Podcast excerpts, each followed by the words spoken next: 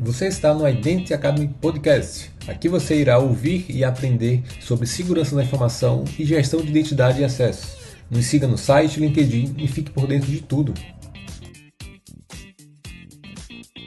Fala pessoal! No episódio de hoje vamos falar sobre o Single Sign-On. Você sabe o que significa Single Sign-On e quais são os seus benefícios?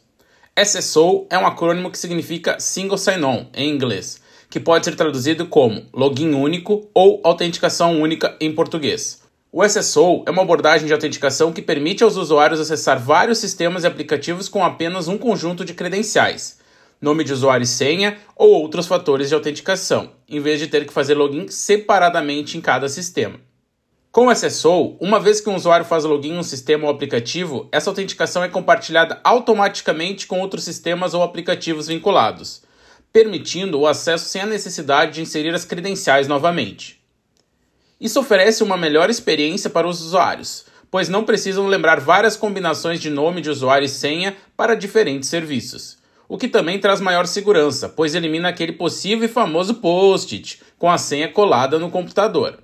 Então vamos lá, quais são as principais vantagens do Single Sign-On?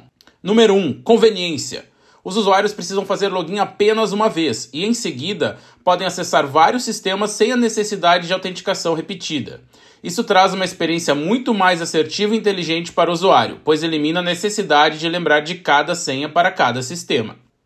Número 2. Eficiência. Reduz a necessidade de trocas de senha em diversos sistemas e o tempo gasto em logins repetidos bem como possibilita, através de algumas soluções de mercado, a centralização dos aplicativos em um local único que o usuário pode apenas clicar e se conectar no sistema. Número 3. Segurança. Enquanto o SSO simplifica o processo de autenticação, ele também pode ser configurado para reforçar a segurança por meio de autenticação multifator ou outras medidas. Além disso, como os usuários têm menos senhas para gerenciar, eles são mais propensos a criar senhas fortes e únicas, reduzindo os riscos de violações de segurança. Número 4. Controle centralizado.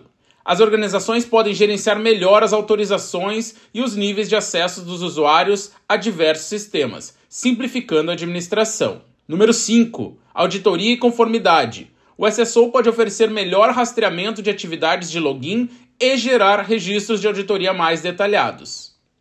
Ou seja, o SSO é amplamente utilizado em ambientes corporativos e sistemas online para simplificar o acesso a aplicativos e sistemas internos ou externos. No entanto, também é importante ressaltar que, embora o SSO ofereça benefícios, é essencial implementar medidas de segurança adequadas para proteger um único ponto de autenticação, já que comprometer essa única autenticação concederia acesso a vários sistemas e aplicativos. Desta forma, se torna fundamental trabalhar com métodos de autenticação e protocolos seguros, se utilizando também de autenticação multifator, bloqueios por localidades indesejadas, restrição de horários de acesso, entre outros. Ou seja, concluindo, SSO é uma abordagem que pode apoiar muito na estratégia de gestão de identidades e acesso de uma organização, facilitando e trazendo uma experiência de usuário mais simples e segura bem como possibilitando maior governança de acesso do ambiente corporativo e redução de ações manuais e repetitivas de usuários e de times que suportam os ambientes e aplicações